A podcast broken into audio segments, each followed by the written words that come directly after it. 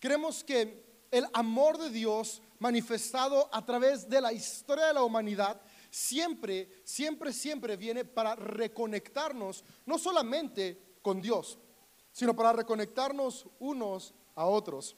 En CDO, decimos continuamente que juntos es mejor, porque ciertamente somos seres que fuimos creados para vivir en comunidad. Pero hay algo que rompe la comunidad, hay algo que rompe eh, eh, el poder avanzar juntos, el poder caminar juntos, eh, desde las distintas esferas de tribus que vamos formando como familia, amigos, trabajos, ciudades, naciones. Y esto que ha venido a romper esto que el amor une se llama la envidia. La envidia rompe relaciones, rompe familias, trae caos, ha sido la causante de guerras y estragos. Por ejemplo, yo tengo dos niñas, Eleonor y Amelia. Tienen tres años y dos años. Son las niñas más hermosas del universo. Pero cuando su corazoncito se llena de envidia, se transforman en un caos que podría salir en cualquier película de terror. Porque al final de cuentas, eh, la envidia destruye y transforma. A, a mí me llama mucho la atención cómo ellas pueden estar súper en paz. Ahorita uno de sus juguetes favoritos son unos ponis. Y todos los ponis están iguales. Nada más son de distinto color. La forma y el tamaño es el mismo, pero los colores son distintos. Y varían de morado fuerte a morado clarito, a lila, rosa muy fuerte, rosa clarito, rosa fuchsia. O sea, son colores parecidos. Y tienen todo el montón de ponis alrededor, están jugando las dos y de repente Eleonor agarra el morado y Amelia voltea y la ve y es como de yo quiero también el morado, aunque trae el lila en su mano.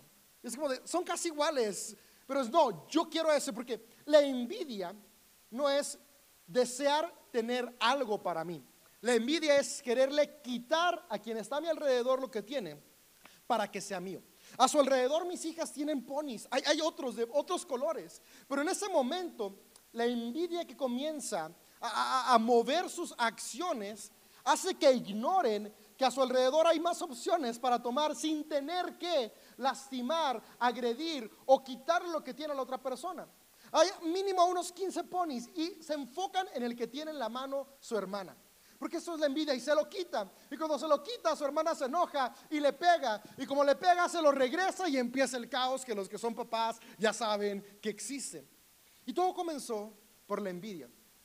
Y justamente es de lo que Santiago nos va, el autor de Santiago nos explica en el capítulo 4 de esa carta, cómo cuando la intención que nos mueve es la envidia, no podemos tener buenas acciones, es decir, no podemos manifestar una fe activa, porque fe activa son buenas acciones, como hemos visto. Porque la envidia lo que hace es nos lleva a hacer acciones destructivas. Y hoy quisiéramos leer este capítulo de Santiago 4 y poder tomar algunas herramientas que nos ayuden a poder tener este tipo de fe, una fe transformadora, que no está solamente enfocada en lo que creo, sino que está más enfocada en lo que hago. Porque nuestras intenciones, lo que mueve lo que hacemos, determina el fruto de nuestras acciones. Así que esperamos el día de hoy ser inspirados para juntos poder comenzar a traer frutos que traen plenitud, esperanza, vida y transformación en cada uno de nuestros entornos. Y comienza Santiago en el versículo 1 del capítulo 4 diciendo lo siguiente. ¿Qué es lo que causa las disputas y las peleas entre ustedes? ¿Acaso no surge de los malos deseos que combaten en su interior? Desean lo que no tienen. Entonces traman y hasta matan para conseguirlo. Envidian lo que otros tienen, pero no pueden obtenerlo. Por eso luchan y le hacen la guerra para quitárselo. Sin embargo, no tienen lo que desean porque no se lo piden a Dios.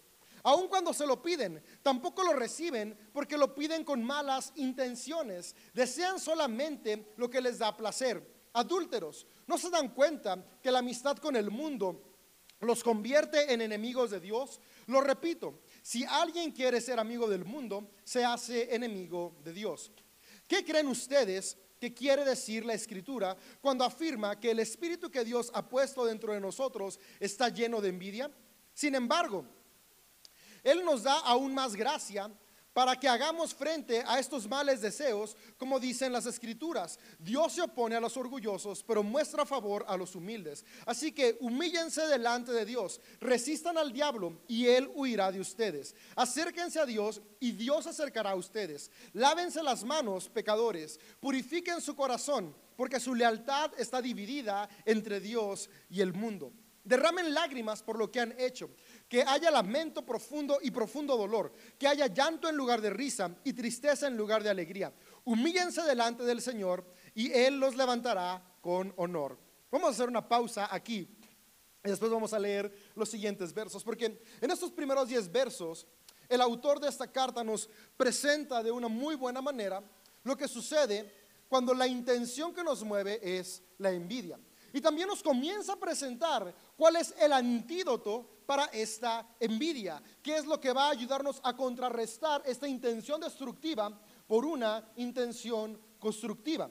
Entonces, en el capítulo 3, el autor de esta carta comienza a hablarnos sobre la importancia de nuestras palabras, que es lo que vimos la semana pasada, cómo nuestras palabras comienzan a desarrollar la atmósfera, a crear la atmósfera en la que nos movemos. Palabras positivas crean atmósferas positivas, palabras negativas crean atmósferas negativas. Vimos cómo palabras de fe tienen que ver con declarar amor, declarar esperanza, hablar de una manera constructiva y no tanto tienen que ver con decretar, con arrebatar o, desear nada más. Porque cuando tú y yo hablamos de una manera con expectativa, con esperanza, con positivismo, creamos una atmósfera que va a tomar lugar en lo que sigue, que es nuestras intenciones, lo que hay en nuestro corazón. Nuestras palabras forman la atmósfera para que después nuestras intenciones comiencen a mover nuestras acciones. Y en el capítulo 4 es lo que comienza a decir Santiago. Ok, ya están cambiando sus palabras, ahora lo que sigue es comenzar a cambiar nuestro corazón. Y me gusta cómo, cómo nos va llevando paso a paso, ¿no? Comenzamos con algo que es aparentemente más sencillo, que es cambiar cómo hablamos, pero ahora viene el siguiente reto. Ya cambiamos cómo hablamos, ya estamos trabajando nuestro lenguaje. Ahora vamos a cambiar con la intención de nuestro corazón. Y comienza a presentarnos e-, esta intención destructiva llamada envidia. Y es que al final de cuentas, todo el caos alrededor del mundo es producido por la envidia. No solamente las peleas en casa de mis hijas. Las guerras que han existido a lo largo de la historia son producto de la envidia. Un día, alguna persona con poder, algún rey, algún señor feudal, algún jefe patriarcal dijo, yo quiero lo que tienen los de la otra ciudad. Y organizó a su gente y fueron para quitarle a otros lo que tenían y comenzaron a surgir así las guerras. De hecho, en el relato de Génesis, Génesis es un texto que se escribe para poder explicar el origen de las cosas desde la cosmovisión de los semitas. Los semitas fueron los hombres y mujeres que eran nómadas del desierto, que varios siglos después dieron origen a quienes fueron los judíos. Pero, pero Génesis surge cuando eran todavía nómadas semitas, todavía, todavía no existían una nación como tal. Y, y este, este relato es un relato que hace un paralelo con otros relatos que también había alrededor de todo el mundo. Porque los seres humanos en algún punto se pusieron a pensar qué origina el mal. Y se dieron cuenta, llegaron a la conclusión que es la envidia lo que origina el mal. En la época en la que se escribe el relato de Caín y Abel, es la época de la revolución agrícola. Eh, cuando, cuando se buscan las dataciones desde, desde la crítica textual, se puede ver que fue aproximadamente en esta, en esta temporada. Y lo que trajo la revolución agrícola fue el cambio de ser nómadas a comenzarse a asentar en ciudades. El problema es que cuando se asentaron en ciudades, comenzaron a crearse estratos, porque cuando eran nómadas, todos cazaban juntos, todos cuidaban los rebaños juntos, todos trabajaban juntos. Cuando llegan a la ciudad se dan cuenta que comenzar a sembrar es una tarea muy pesada.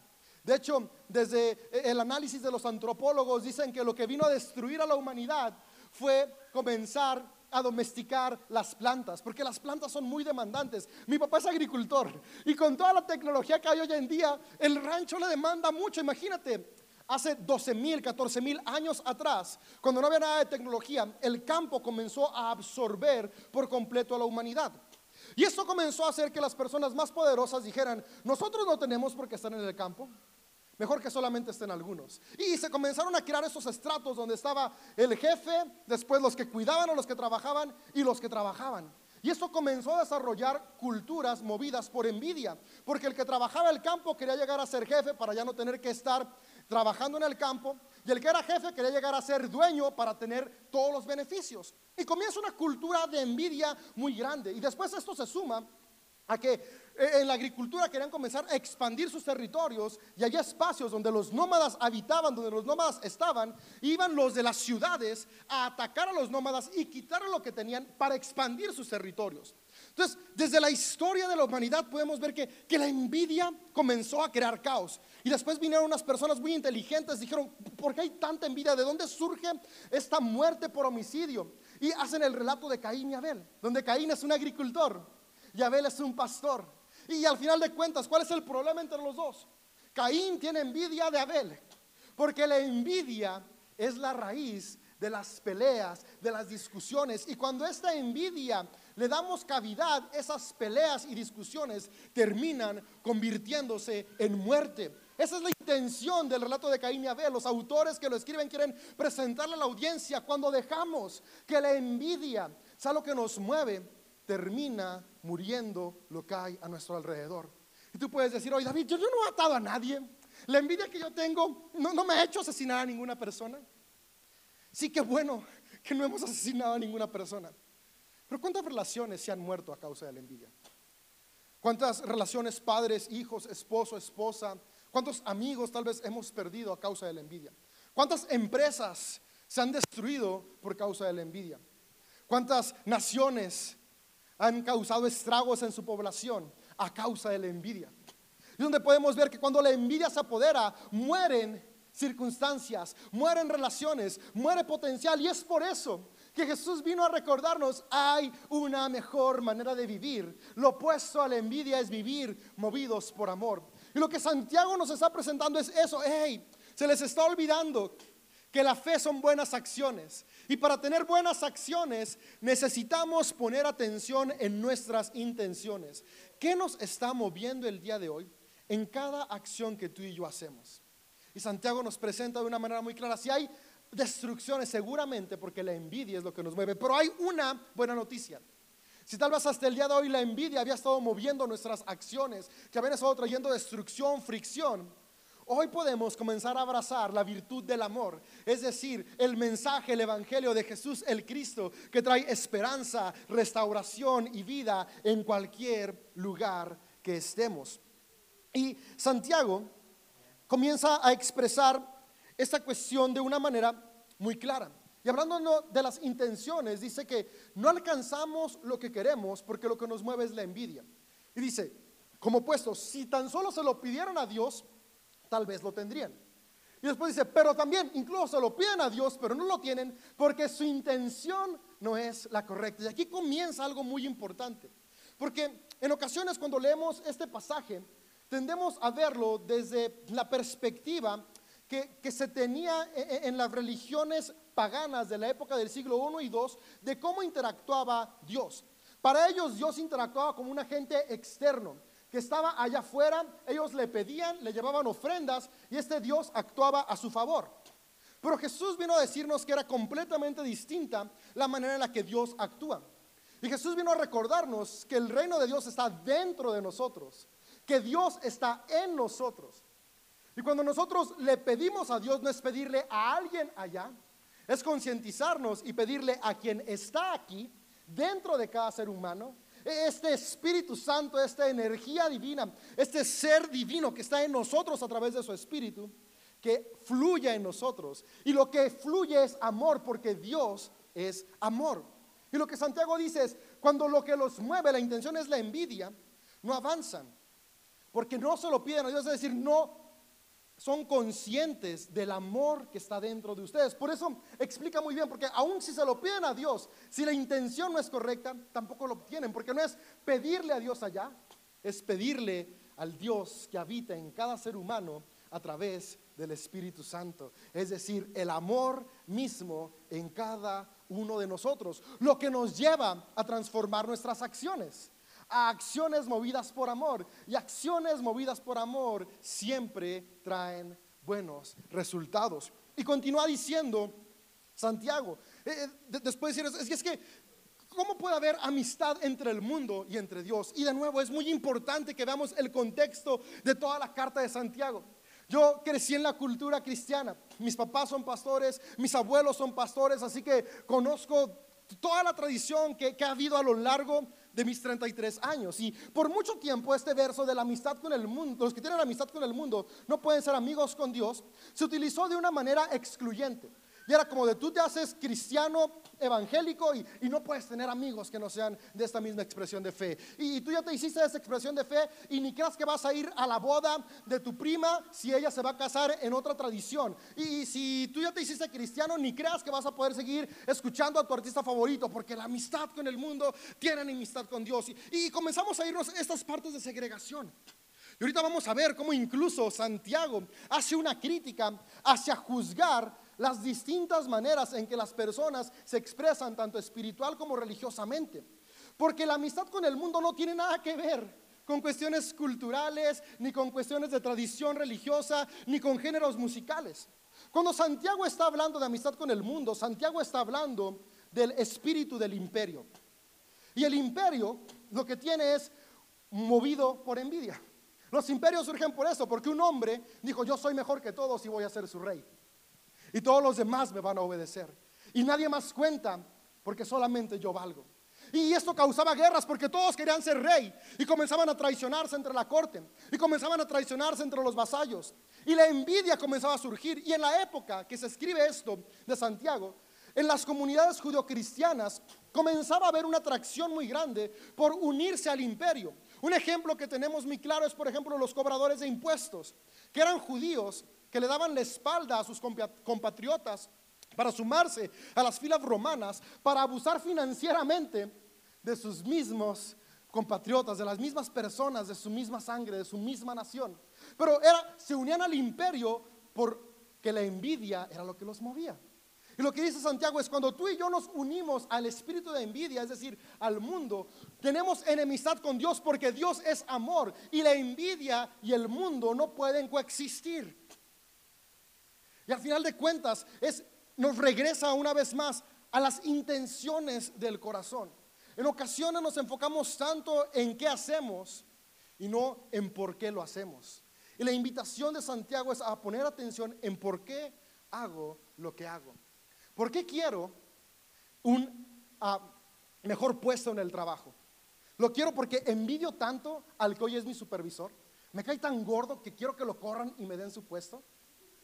O quiero un aumento en mi posición de trabajo, porque amo a mi familia y sé que un aumento en la posición de mi trabajo me va a ayudar a poderle servir de una mejor manera. Porque creo en la empresa que trabajo y creo que tengo la capacidad de, movido por amor, poder contribuir para bien a que la empresa crezca.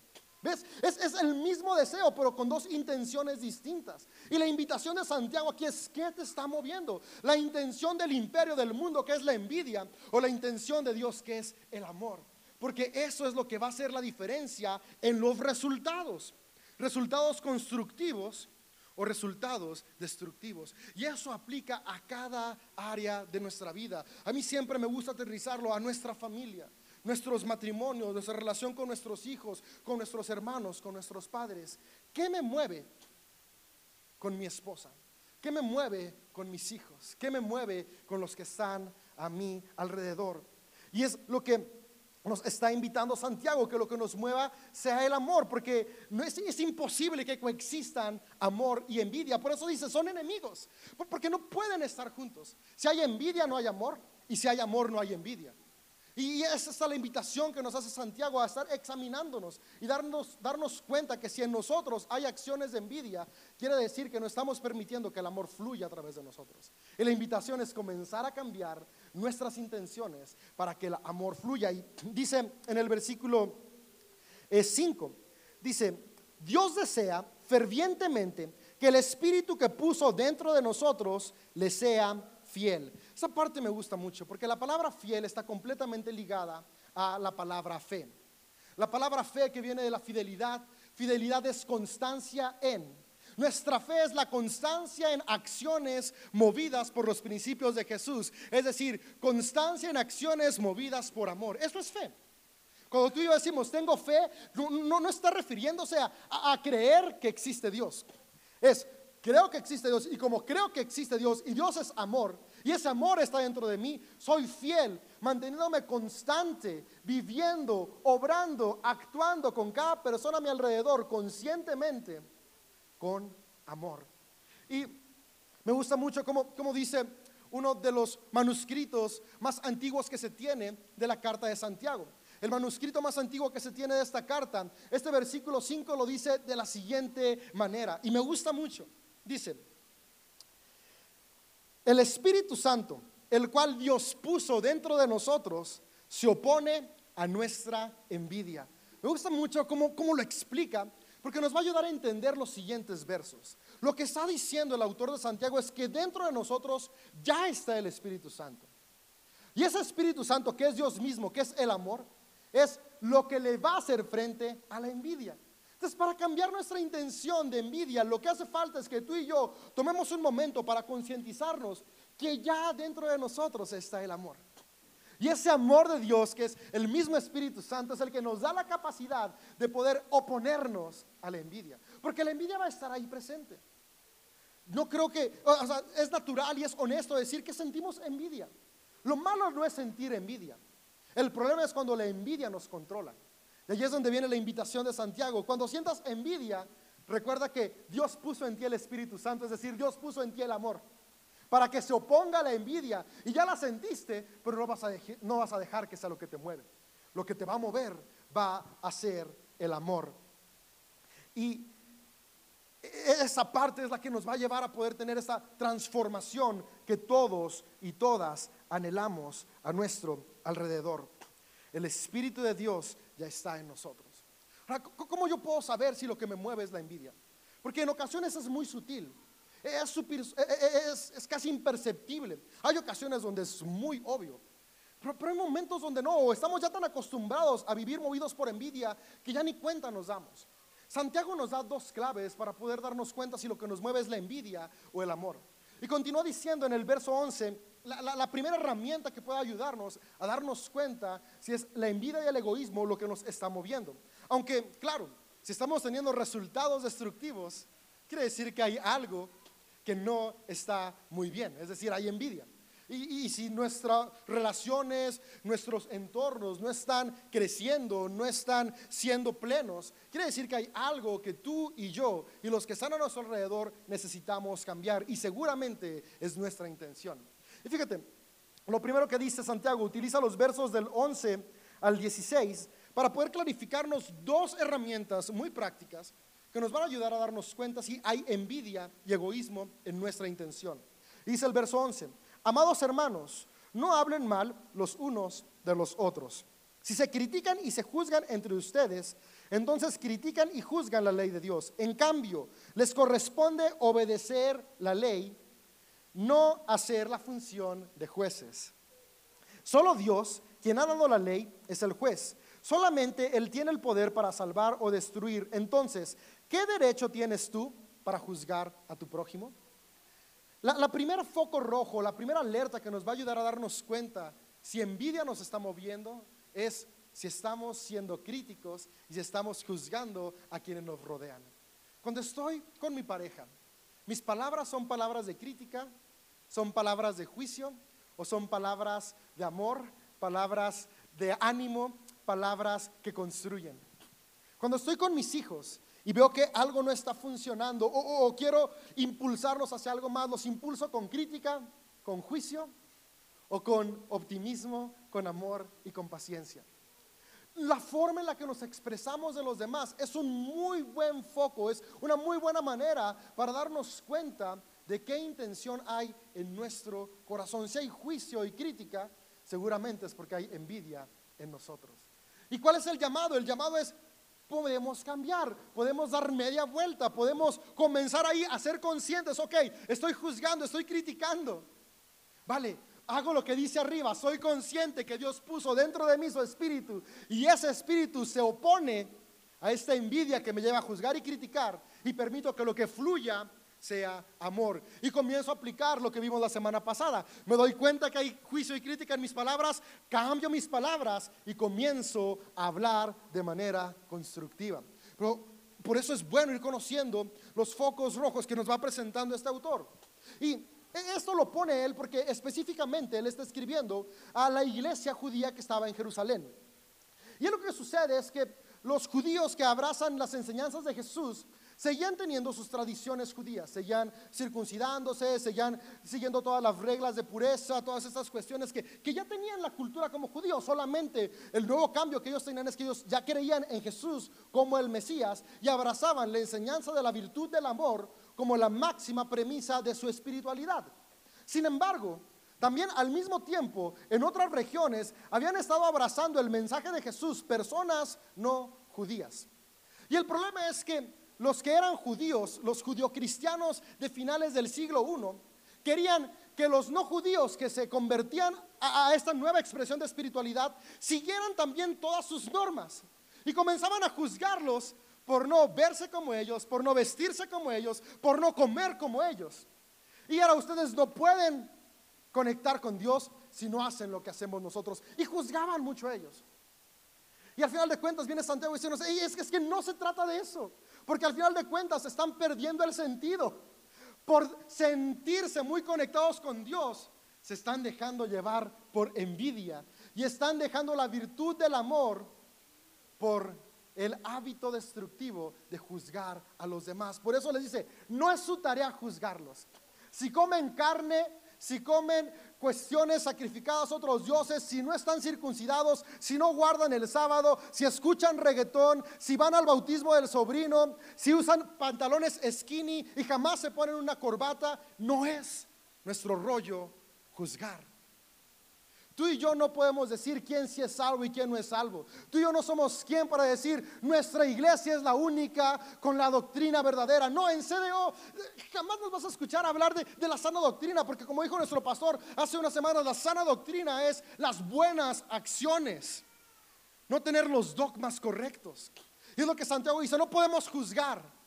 Nuestra misión es obedecer la ley de Dios. ¿Y cuál es la ley de Dios? Jesús lo resumió muy bien diciendo, amar a Dios, amar a todos como a ti mismo. Que el amor sea lo que nos mueve. Es por eso que en CDO decimos que somos una iglesia para todos y para todas. Porque no se trata de nuestras diferencias, sino de qué nos mueve. Y lo que buscamos que siempre nos mueva es el amor. ¿Estoy juzgando? ¿Estoy criticando? Hay envidia moviéndome. ¿Qué puedo hacer? Recordar que en mí hay amor para cambiar mis palabras. Otra alerta que nos da Santiago para darnos cuenta si hay envidia en nuestras acciones. ¿Y por qué son buenas las alertas? Para evitar la destrucción en el futuro. Y, la destrucción de la aquí y de la hora. O sea, destrucción en nuestras relaciones, destrucción en nuestro propósito, destrucción en nuestros sueños. Y dice el verso 13.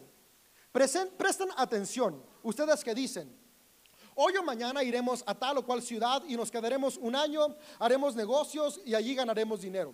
¿Cómo saben qué será, qué será de su vida el día de mañana? La vida de ustedes es como la niebla del amanecer. Aparece un rato y luego se esfuma. Lo que deberían decir es, si el Señor quiere, viviremos y haremos esto o aquello. De lo contrario, están haciendo alarde de sus propios planes y semejante jactancia es maligna. Aquí esta última parte es clave. Semejante jactancia es mala. Es decir, lo malo es creer que somos autosuficientes. La autosuficiencia es una alerta muy clara de que hay envidia o egoísmo en mi corazón. Cuando no acepto que otras personas a mi alrededor también pueden contribuir. Que otras personas a mi alrededor también tienen algo que aportar para crecer y avanzar juntos.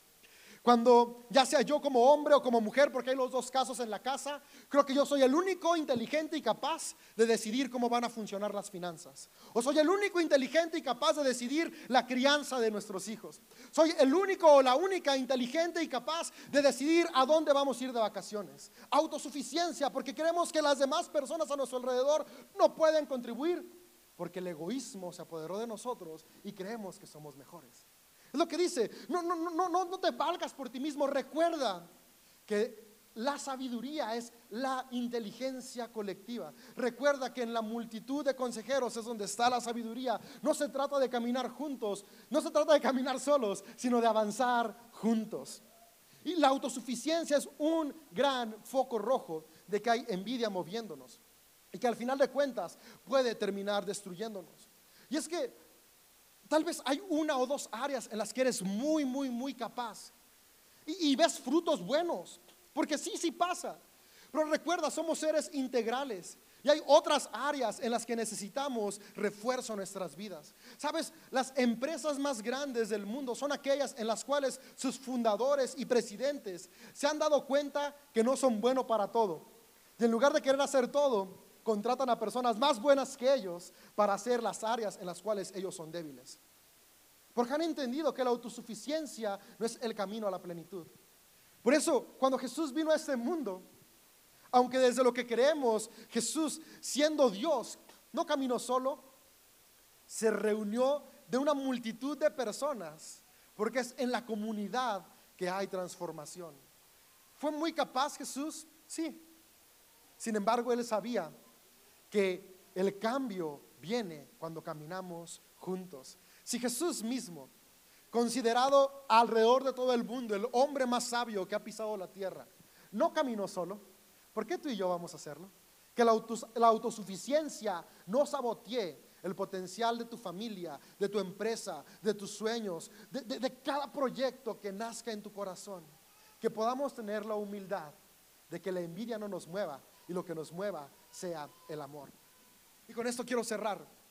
Santiago, en, en los capítulos del 7 al 10 de esta carta, nos deja cuatro cuestiones muy importantes. La primera que dice es, humíllense delante de Dios. Y es que para poder pasar del egoísmo al amor, porque constantemente tenemos que estar alertas, cada día, cada momento, ¿qué me mueve? Y si me doy cuenta que me mueve la envidia, ¿qué voy a hacer? Ok, lo primero es, humíllate delante de Dios. ¿Qué significa humillarme delante de Dios? Es llevar mi corazón a la posición del corazón de Dios, donde entiendo que soy valioso, pero también las demás personas son valiosas. Y si veo a cada persona valiosa, entonces no tengo envidia porque todos somos iguales delante de Dios. Eso es humillarnos delante del Señor, no es, ay, soy una basura, una llaga podrida. No, eso es minimizarnos delante de Dios, menospreciarnos delante de Dios. Y en ningún punto en los escritos bíblicos viene que Dios desea minimizarnos. Humillarnos es llevar nuestro corazón a una posición de humildad. Y la posición de humildad es entiendo que tengo un gran valor. Y entiendo que ese mismo gran valor cada persona lo tiene. Porque ¿de dónde viene? de tal como dice Santiago, de ese espíritu de amor que está depositado en cada ser humano. El segundo, resisto al diablo.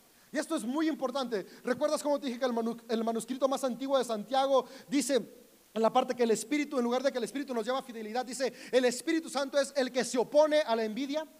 Y es que resistir al diablo no es resistir a este ser mitológico de cuernos color rojo que se inventó Dante Alighieri y la tradición medieval. No, no, no. E, e, el diablo, lo que significa diablo es diabolos. Y diabolos es el que se para en medio del camino y no te deja avanzar. Diablo, cuando tú y yo lo leemos en el Nuevo Testamento, es toda aquella actitud que se pone frente a nosotros que nos impide caminar en la virtud del amor. Y en este caso es la envidia.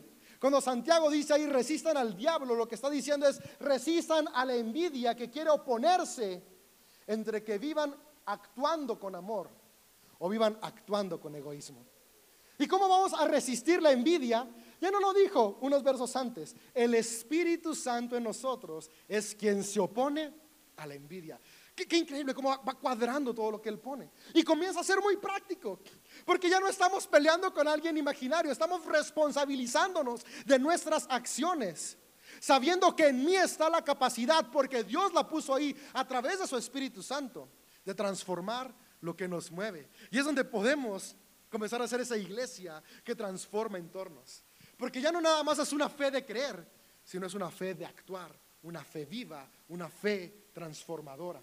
Resistan al diablo, es decir, abracemos el amor para derrumbar toda actitud que se quiera oponer a caminar construyendo nuestras vidas y las vidas de los que nos rodean con buenas acciones. Después, hace otra invitación. Nos dice, lávense las manos. Y esta parte me gusta mucho, porque uno se lava las manos cuando las tiene sucias. Y es que al final de cuentas todos en algún momento cometimos algo con envidia, lastimamos a alguien con envidia. Somos seres humanos.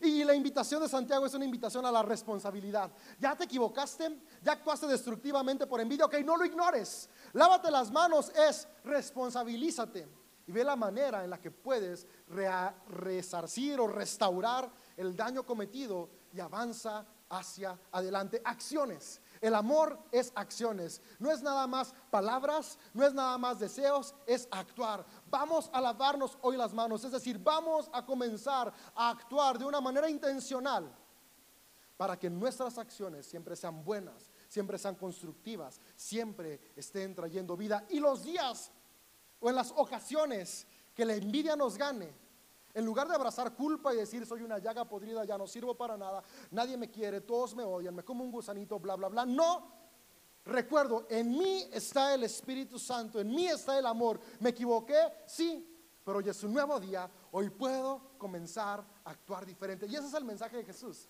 ese es el mensaje de esperanza, que siempre hay nuevas oportunidades para abrazar la virtud del amor y juntos derrotar cualquier oposición, cualquier diablo cualquier obstáculo que nos quiera impedir avanzar a tener la mejor familia, el mejor matrimonio, la mejor relación padres-hijos, las mejores amistades, donde somos amigos que no nos estamos criticando después de que se va, ¿no? Porque típico se va y, ¿viste que engordó? No, no, no, donde es, buscamos la virtud, buscamos lo bueno, todo lo amable, todo lo que construye. Que juntos podamos vivir movidos por Dios. Dice, si cierra este, este capítulo de Santiago dice que el pecado es cuando sabemos lo bueno y lo ignoramos. ¿Sabes? No, hace falta que estemos buscando una lista de pecados capitales o no capitales. Porque no se trata de eso. O sea, no, no, es que, qué pecado me va a condenar en la eternidad. Es, es qué pecado me va a impedir disfrutar el presente, el aquí y el ahora. Porque pecado es eso, toda acción que me separa de mi propósito. Y si tu propósito es vivir amando y construyendo, entonces lo que dice Santiago, si saben esto, si saben que en ustedes está el Espíritu Santo, que es el amor, y deciden ignorarlo porque deciden caminar por la vía de la envidia, entonces eso es el pecado que destruye. Pero yo creo que hoy en este lugar vemos hombres y mujeres, en línea están escuchándonos hombres y mujeres de todas las edades, que hoy decidimos abrazar la virtud del amor y comenzar a tener una fe viva. Lo opuesto a la fe de Santiago no es la duda. La fe que Santiago nos muestra, que es la fe de Jesús, no es dudar, es la envidia. Porque la envidia nos lleva a tener acciones destructivas. Mientras que la fe, es decir, la fidelidad en vivir movidos por el amor de Dios, nos lleva a construir buenas acciones que traen plenitud a nuestro alrededor. Amigo, amiga, seamos hombres y mujeres que somos movidos por la intención del amor de Dios que está en nosotros a través de su Espíritu. Jesús, gracias